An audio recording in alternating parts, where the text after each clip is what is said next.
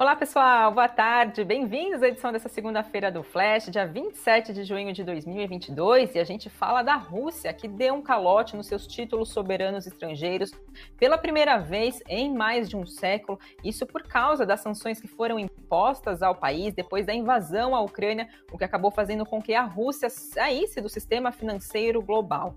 Os pagamentos em questão são de 100 milhões de dólares que a Rússia deveria pagar no dia 27 de maio e tinha um período de carência de 30 dias que expirou ontem. Com isso, então, os pagamentos é, tinham que ser feitos dentro desse prazo, não foram, então, a partir dessa segunda-feira, considerado, então, que a Rússia deu um calote na sua dívida externa. A Rússia informou, por outro lado, que não deu calote na sua dívida, informou que tem dinheiro para fazer esse pagamento, mas que considerou também esse calote como artificial, já que ela não consegue fazer esse pagamento por causa das sanções que foram impostas pelo Ocidente depois da invasão à Ucrânia, o que acabou impedindo, então, os detentores de títulos estrangeiros, né, dos títulos da Rússia, receberem esse valor, então receberem esse dinheiro, já que a Rússia ficou fora do sistema financeiro global.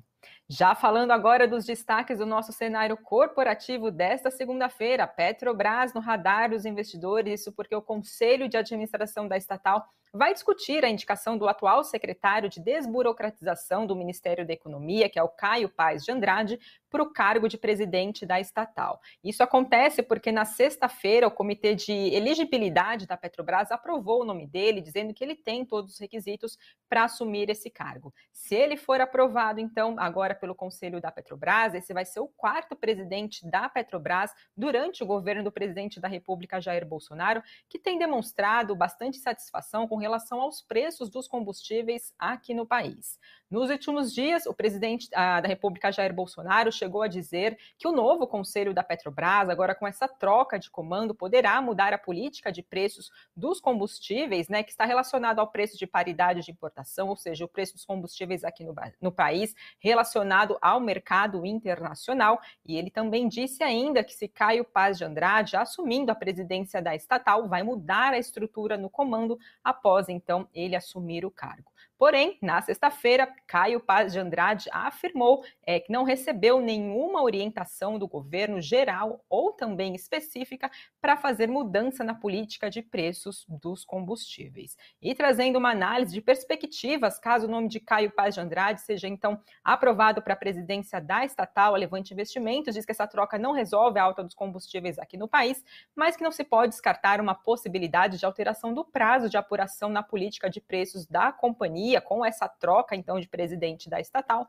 visando, segundo a Levante Investimentos, uma, um temporário aumento de popularidade do governo. Mas, segundo os analistas da Levante, é, isso traria impactos severos tanto para a economia brasileira quanto também para a estatal. Já o economista-chefe da Necton, André Perfeito, diz acreditar que, pelo perfil do executivo de Caio Paz de Andrade, não parece razoável que ele vai mudar a política de preços da estatal. Muito pelo contrário.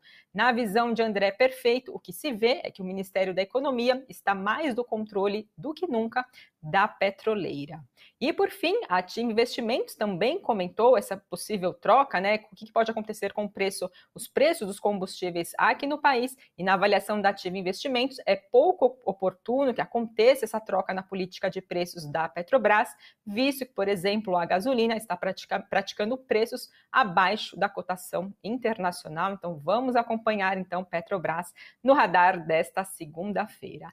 E além disso, a gente também tem notícias da Eneva, que levantou 4 bilhões e 200 milhões de reais em uma oferta de ações precificada a 14 reais por papel. Isso representa um desconto de 2,5% em relação ao fechamento do ativo na última sexta-feira. Foram vendidas 300 milhões de novas ações da companhia, que diz que vai utilizar esses recursos levantados para financiar tanto a aquisição da seu Zepar como também da Cebarra.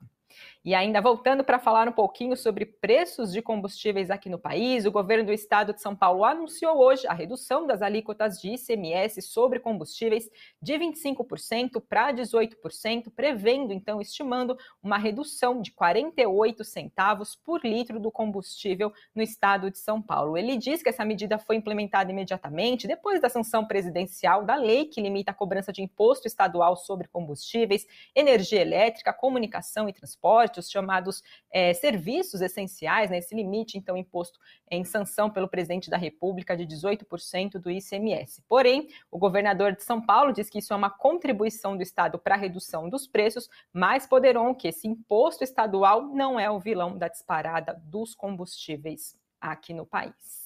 Trazendo agora para vocês como é que está o Ibovespa nesta segunda-feira, por volta do meio-dia, avançava 2,30% aos 100.937 pontos, acompanhando exterior, bolsas do exterior também no positivo e também a alta do minério de ferro, claro que acaba impactando o nosso Ibovespa. Dia de queda para o dólar, de 0,48%, cotado a R$ 5,22, diante aí dos temores com as contas públicas também no radar dos investidores. E, por fim, Bitcoin, dia de alta de 2,69% a 20.831 dólares.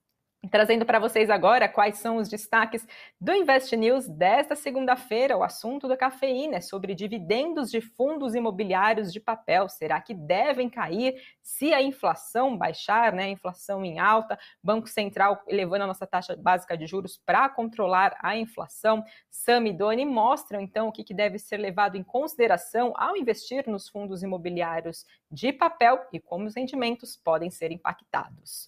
E no nosso site, que é o investnews.com.br, a gente explica quando que pode sacar o FGTS investido na Eletrobras. Tem perguntas e respostas preparadas por Tatiana Santiago. Todos os detalhes no nosso site, investnews.com.br br para vocês seguirem bem informados. Também tem o boletim aqui na grade do Invest News, seis e meia da tarde, trazendo as demais notícias do dia, então, após o encerramento do pregão desta segunda-feira. Estes são os destaques dessa segunda-feira, pessoal. Sigam ligados aqui na programação do Invest News e até a próxima edição do Flash. Tchau, tchau.